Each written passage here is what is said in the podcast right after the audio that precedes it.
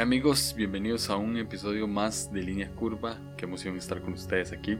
Estoy un poco, em, no sé cómo podría decirlo, como, como impactado porque estaba viendo debates y son un chiste.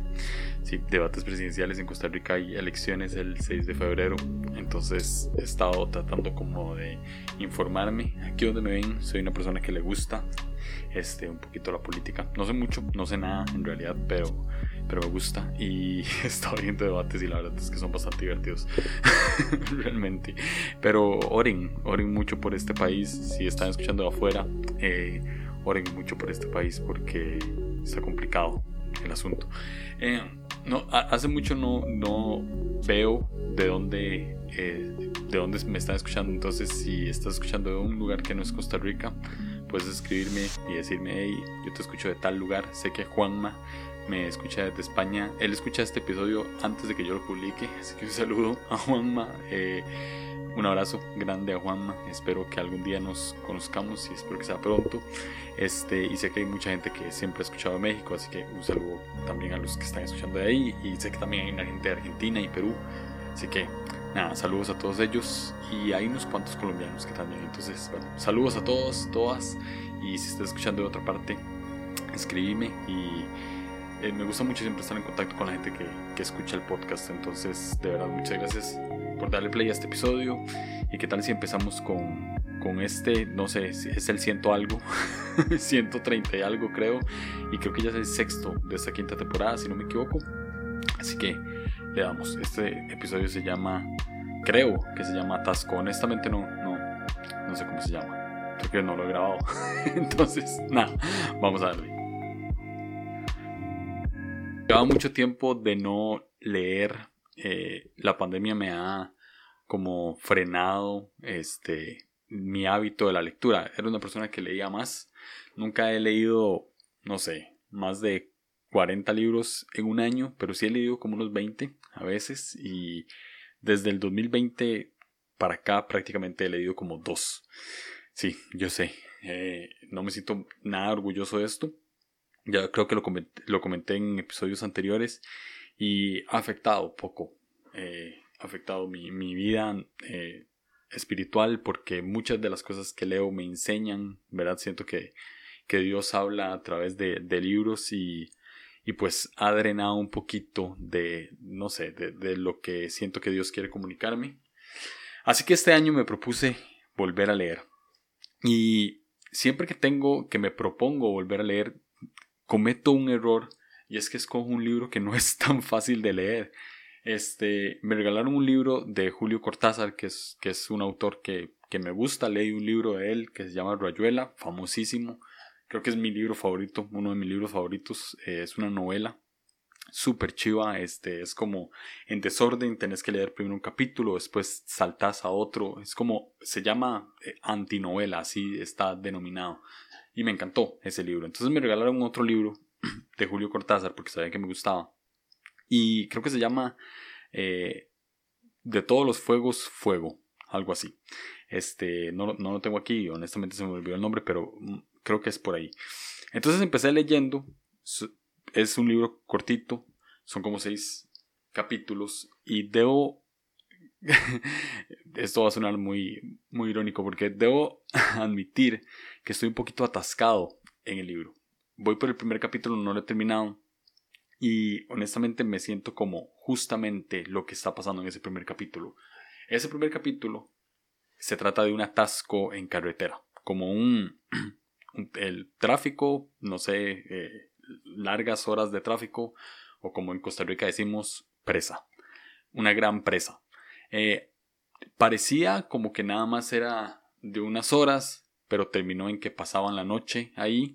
Este, al día siguiente avanzaban unos 100 metros, volvían a pasar la noche, avanzaban 100 metros, volvían a pasar la noche. Y ya por donde voy leyendo, ya creo que van como por 3, 4 días atascados en la carretera. Eh, honestamente, cuando lo leí, yo dije que exagerado Julio Cortázar, fijo, estas cosas no pasan en el mundo. Así que me metí a Google y puse como grandes atascos en carretera de la historia.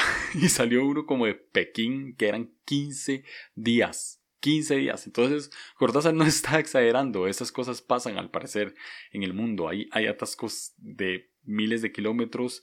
había uno que no, creo que era en Brasil, si no me equivoco, que no sé, prácticamente era como todo el territorio de Costa Rica. O sea, era, algo impresionante. También Woodstock en el, creo que fue en el 69, el primer Woodstock en Estados Unidos.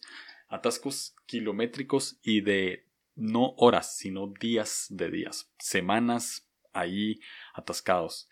Entonces, lo que estoy leyendo es lo que prácticamente le pasaría a cualquier persona que está en un atasco de estos y es que se frustran, entran en, frustración, ya no saben qué hacer, las provisiones se van acabando, obviamente las provisiones salen de gente, vecinos de, de, otros carros que están ahí nomás, algunos que llevan agua, algunos que tenían, no sé, galletas, comida, depende de dónde vengan y hacia dónde van, tienen ciertas provisiones. Entonces como que se unen en grupos, ¿verdad? Cada 100 metros, eh, convierten a una persona en líder, algo parece ser como democrático, y esta persona es la que encargada de que todos pues pasen lo mejor posible esos días ahí. Pero la frustración no se quita, ya la gente está harta, por supuesto que no, no, se, no se pueden bañar, este, solamente caminan un poquito para encontrar otras provisiones, ya se vuelve algo mediático, eh, por supuesto existe algo que está haciendo la presa o está haciendo el, el, tráfico que no los permiten avanzar, entonces es algo más que todo frustrante. frustración es la palabra para, para describir lo que siento que los, los personajes de, del libro están pasando como les digo, no he, no he, terminado, entonces no sé en qué termina el atasco eh, y estoy atascado en ese, en, en, ese capítulo y ya estoy un toque harto de leerlo, pero bueno, ya he leído Cortázar antes, entonces sé que puede terminar con una historia fascinante. Pero honestamente parece que están muy frustrados y leyendo un poco, eh, pues hice una analogía con mi vida y dije, ellos están viviendo muchas áreas de mi vida en las que yo he estado atascado durante no horas, no semanas, sino años. Eh, específicamente, en un momento me sentí muy atascado académicamente. Ahorita siento como que voy saliendo de ahí, pero es algo de lo que vamos a hablar después, pero soy una persona que no sacó el colegio cuando lo tenía que sacar, lo terminé, terminé mi bachillerato hasta los 25 años, estuve mucho tiempo atascado ahí y después me costó saber qué quería de mi vida. Ahorita estoy más enfocado como en barismo, me gusta mucho el café, he llevado varios cursos de café y siento que he avanzado, que me gusta eso, monté una mini empresa de, de café de especialidad, entonces vendo cajas de café y siento que como que he avanzado, pero a lo largo de mi vida sí me he visto como atascado en esa área y en otras áreas también y yo sé que mucha gente se puede sentir identificado como que trata y trata y trata de salir de algo, no sé, de una adicción o de no sé, un proceso laboral o un proceso académico o un proceso familiar y sienten que no avanzan. A veces, como los personajes del libro avanzan 100 metros, sienten que ya van a salir, pero vuelven a quedar atascados y es frustrante. Realmente se siente frustración cuando, cuando uno está pegado en algo y no puede avanzar y además ya llega como el punto en el que uno dice, no, esto nunca se va a acabar y la verdad es que me voy por vencido, esto toda la vida va a ser así. Hace poco estaba, fue hiper random y no sé, creo que estas son las maneras en las que yo siento que Dios me quiere continuar hablando de un tema. No, no, le conté a, una amiga del trabajo que estaba, eh, que me sentía frustrado por ciertos atascos en mi vida, ni que había, estaba leyendo un libro que trataba de eso, pero sí le dije como muchas veces me sucede que me siento en el escritorio y tenía que hacer algo y ya no sé qué era lo que tengo que hacer, se me olvida. Y dije, esto, esto me pasa continuamente, o sea, soy una persona muy distraída y siempre siento que tengo que hacer algo y no sé qué es y me acuerdo tres horas después. Y voy y lo hago y sale otra cosa y así. Y ella me dijo, yo creo que lo que a usted le pasa es que es, no sé, como que le entran demasiados pensamientos al mismo tiempo y genera un atasco en su mente. y yo, ok, vamos a hablar de nuevo de esto. Entonces me dijo, tal vez su mente funciona como una autopista. yo sé, cualquier parecido con la realidad es mera conciencia.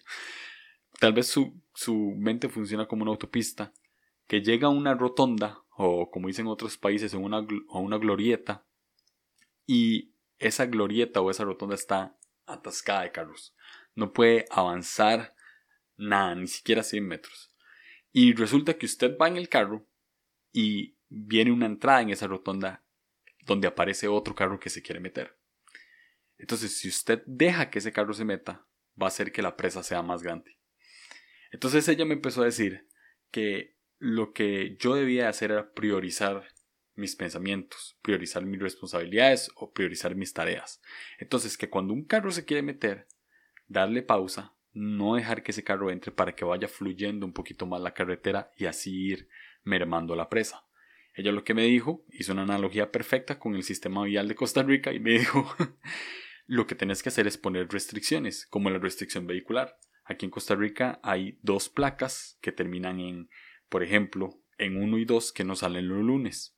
En, en 3 y 4 no salen los martes, en 4 y 5 no salen los miércoles, eh, perdón, en 5 y 6 no salen los miércoles, 7 y 8 no salen los jueves, y 9 y 0 no salen los viernes. Entonces tenés que poner esas restricciones y decir, ok, esta cosa que se está tratando de meter en mi mente, hoy no.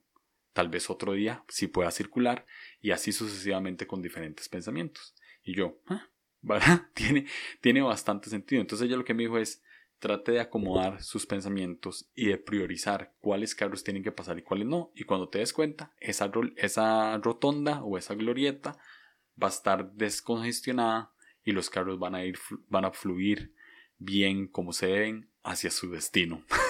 y yo, ah, muy bien, me parece muy bonito, muy sabia, muy sabia le dije. y esto me recordó de cierta manera el atasco que vivió, que vivió Israel en el desierto. Pasaron 40 años, ¿sí? ¿Verdad? 40 años, fueron 40 días, ya no me acuerdo. Perdón, estoy malísimo con la Biblia. Pero pasó mucho tiempo en los que dieron vueltas literalmente de círculo para llegar a su destino. Estaban atascados ahí. Lo que más me llama la atención es que Dios nunca los abandonó en medio de este atasco, en medio de este proceso de llegar de un punto A a un punto E. Y a pesar de que ellos se quejaban, a pesar de que hicieron cosas que no tenían que hacer, Dios nunca, nunca, se, nunca los abandonó. De hecho, dice la Biblia que se, se, se veía como una columna de fuego por si había frío en el desierto, entonces ellos se pudieran calentar y había una nube de día por si había mucho calor, entonces no se ahogaran de calor. Dios está Dios está ahí en medio de frío extremo o de calor extremo, está ahí en medio del atasco para que nosotros podamos sentir su presencia en medio de eso. Esto lo único que quiere decir es que en medio de cualquier proceso en el que sintas que estás pegado desde hace mucho tiempo, Dios está ahí. Nada más un recordatorio para eso. Entonces me acordé de Israel en todo ese proceso y yo decía, e, estos madres realmente no estaban donde tenían que estar. Dios, estoy convencido de que Dios quiere que uno viva una vida fluida, ¿verdad? No como yo hablo, sino fluido. Dios quiere que uno viva una vida fluida, donde, donde uno no tenga un atascamiento eterno, ¿verdad? Donde uno no sienta que uno no puede salir de ciertas situaciones. Situaciones van a venir, probablemente muchos pensamientos van a venir, muchas cosas van a venir que pueden empezar a ocasionar una fila de tráfico, pero Dios quiere que todo vaya fluyendo, por eso es que pone las restricciones y por eso es que quiere que uno vaya un poquito más fluido priorizando cuáles carros pueden entrar y cuáles carros no. Israel siento que en ese momento estaban en otro lugar. En, ellos tenían que llegar a la tierra prometida, ser el lugar donde Dios los quería, y ellos estaban simplemente atascados porque no tenían, aunque sabían cuál era el destino, no tenían un buen rumbo para ese destino, ¿no? Es como cuando pones eh, en la aplicación de Waze un destino, ¿verdad? Waze, perdón, le pega el micrófono. Waze, te pone diferentes rutas, las mejores rutas para llegar a, un lugar o al otro, te va bajando el tiempo, pero si quitas esa aplicación, entonces a menos de que no te sepas la ruta, vas a, vas a, te vas a perder y vas a, a perder el tiempo más que todo. Entonces, en estos atascos, uno lo que siente realmente es que pierde el tiempo. Yo siento que el pueblo de Israel en ese momento sentía que estaba perdiendo el tiempo y que más que todo Dios les estaba mintiendo y que no existía algo tal como la tierra prometida. Entonces es frustrante y los puedo entender de que sea frustrante para ellos en ese momento pues sentir que están perdiendo el tiempo y empezar a quejarse, que eso es la lo normal en una presa, ¿no? En una fila de tráfico lo que vos empezás a hacer es quejarte y quejarte y quejarte, aunque vos hayas decidido meterse, meter, meterte en esa presa o aunque nada más las circunstancias lo dieron así, lo que trae la frustración es queja y desánimo y muchas cosas que no, ¿verdad? Que, que, que no vale la pena mencionar, ya todo el mundo sabe cuáles son. Entonces, pensando en esto, en que el pueblo de Israel estaba en un lugar que no, que no pertenecían y que ya habían perdido el rumbo hacia su destino, me llegó también a la mente un tweet que se hizo viral en realidad se hizo un meme de una vaca, bienvenidos a Costa Rica, de una vaca que estaba subida en el techo de una casa, en un lugar que se llama Zarcero, donde hay muchas vacas. En Costa Rica en general hay muchas vacas, pero, pero en ese lugar específicamente hay varias. Entonces una de las vacas se subió, agarró un complejo de gato y se subió a un techo. Y claramente esa vaca no pertenecía a ese lugar, esa vaca pertenecía al terreno de al lado, que, que estaba ahí nomás y simplemente se había perdido y se había extraviado y tuvo que llegar gente a bajar a la vaca, ¿verdad? Entonces yo no estoy... La persona que construyó esa casa, ese techo, eh, mis, mis respetos más grandes porque definitivamente por lo menos un par de goteras se le pudieron haber hecho a ese techo, pero sin, sin, embargo no se cayó. Digamos, es una vaca. Estamos hablando de que es una vaca en el techo. Entonces voy a subir la foto a Instagram para que la vean. Es, es bastante divertido. Entonces, pensé en esta vaca y yo dije, esta vaca es como el pueblo de Israel, o es como los personajes del libro de Cortázar, están atascados en un lugar, no tienen rumbo, y aunque parezcan que a veces fluye la cosa y que avanzan algo, realmente no están en el lugar donde pertenece. Estar atascado durante bastante tiempo en alguna situación o con alguna adicción o lo que sea, lo único que quiere decir es que estamos en el lugar incorrecto, estamos en un lugar donde no pertenecemos. Y Dios quiere recordarnos cuál es el destino, ¿verdad? El destino para el pueblo Israel la tierra prometida, el destino para vos sobre alguna adicción puede ser la libertad, el destino académico en mi caso es convertirme en un profesional, o sea, existe un destino. Y no nos podemos desviar de ese destino y no podemos perder el tiempo por estar atascados. Ahora, la, la vaquita esta que está en el techo, la imagino que no sé si las vacas piensan de esta manera, pero imagino que ya la madre dijo, ok, aunque este techo es verde, definitivamente esto no es pasto. Entonces tengo que volver, ¿no? O sea, tengo, tengo que volver al terreno donde voy a comer y voy a ser una vaca más y donde pertenece mi naturaleza.